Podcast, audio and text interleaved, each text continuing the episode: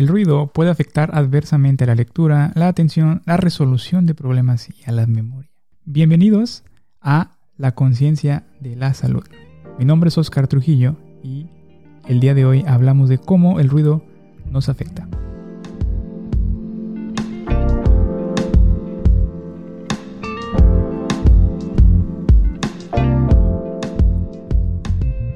Todo el tiempo nos hacemos preguntas sobre cómo es que nos afecta y hasta qué punto nos puede alterar el ruido. Si bien es molesto escuchar sonidos a un volumen muy alto, lo primero que tenemos que tener en claro es saber qué es el ruido.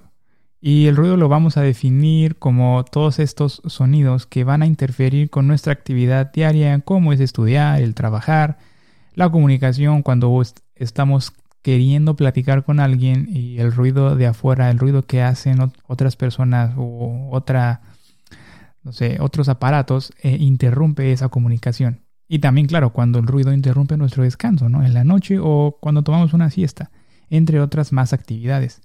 Pero también para hablar de cómo este ruido nos afecta en un ambiente normal de convivencia, como por ejemplo en las actividades que ya mencionamos, tenemos que hablar por separado del día y la noche. Durante el día nos encontramos con una serie de sonidos que entendemos como ruido cuando no estamos cuando no podemos comunicarnos con otras personas. Por ejemplo, estamos hablando con alguien y pasa una ambulancia, empieza a sonar muy alto e interfiere esa ambulancia. El ruido de la sirena interfiere con nuestra comunicación, ¿no?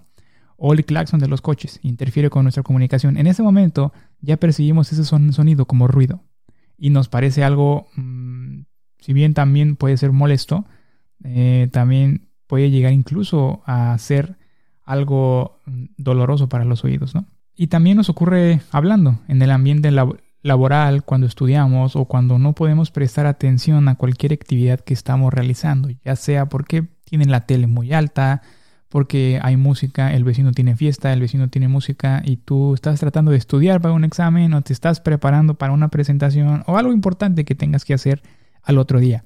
Pero ese ruido te distrae y ese ruido hace que no puedas concentrarte.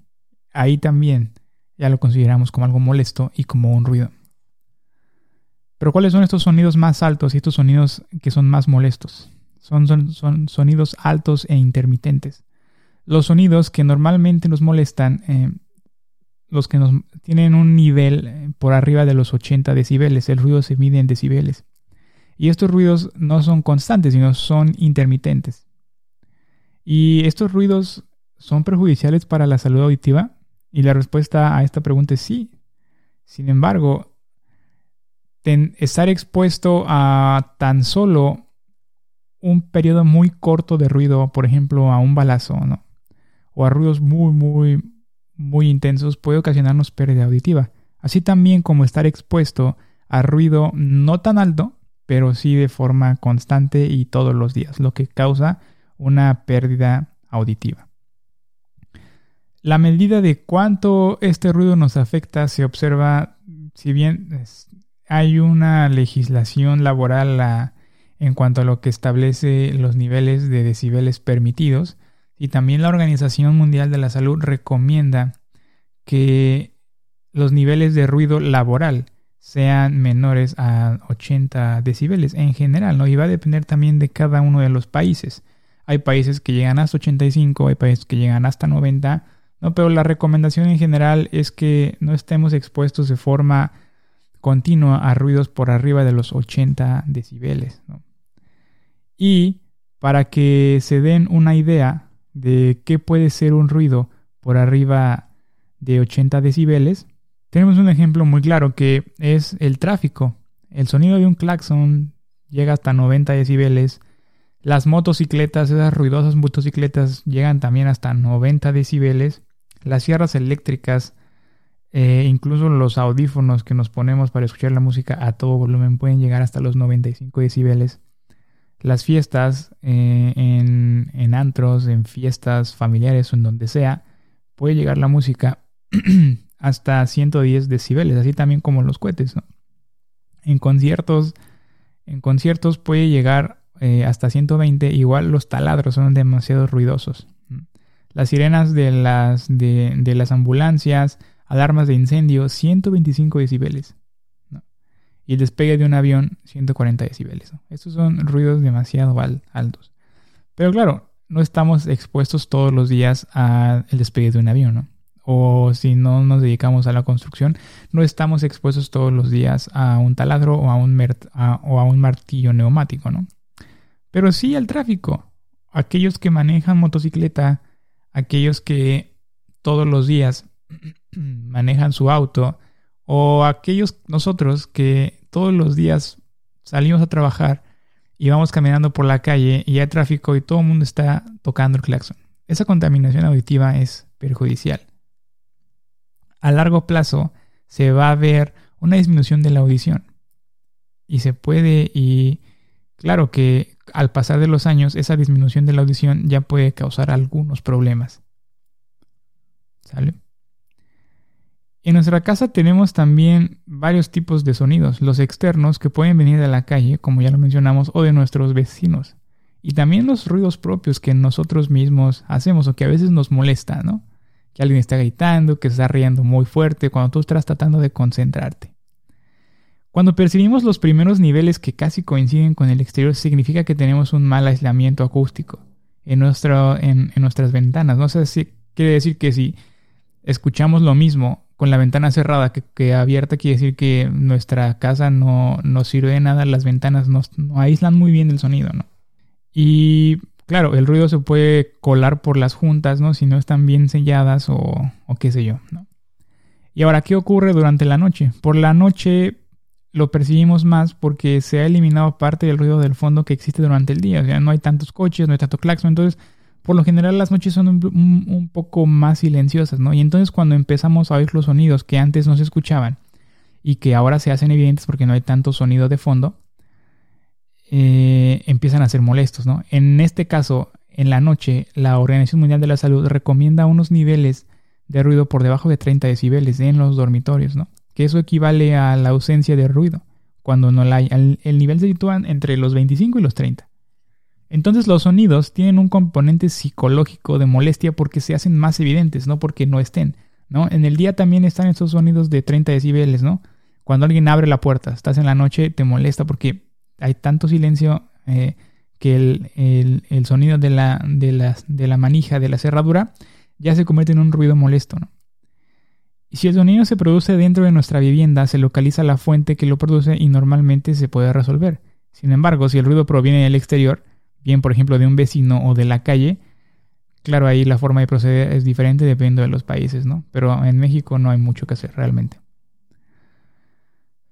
Dentro de nuestra casa, ahora hablemos del ruido eh, adentro de la casa.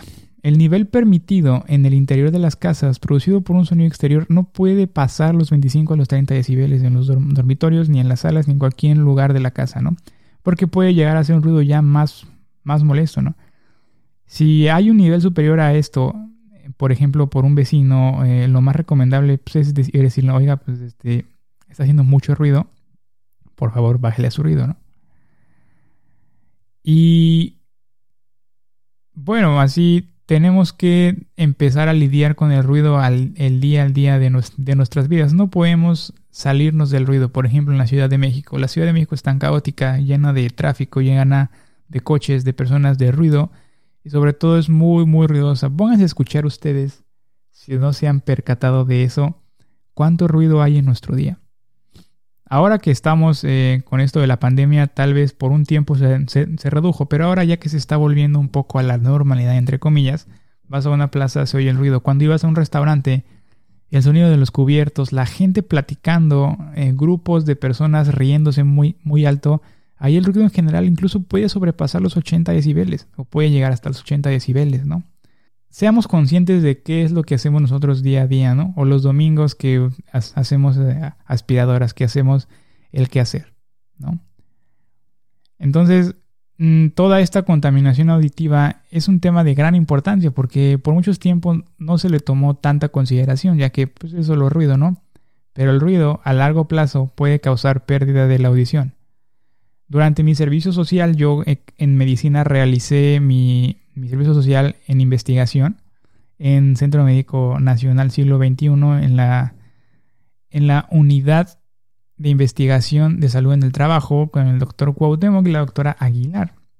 Y ellos tenían un protocolo muy interesante del cual ya han salido ah, algunos artículos, que es la pérdida auditiva por la exposición tanto de ruido como de plomo eh, y de solventes orgánicos en los trabajadores, ¿no?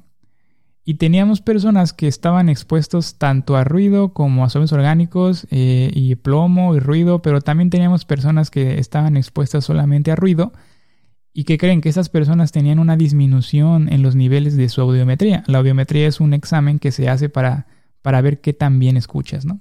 Y se traza una gráfica y tu gráfica está dentro de los parámetros normales de qué tan bien escuchas.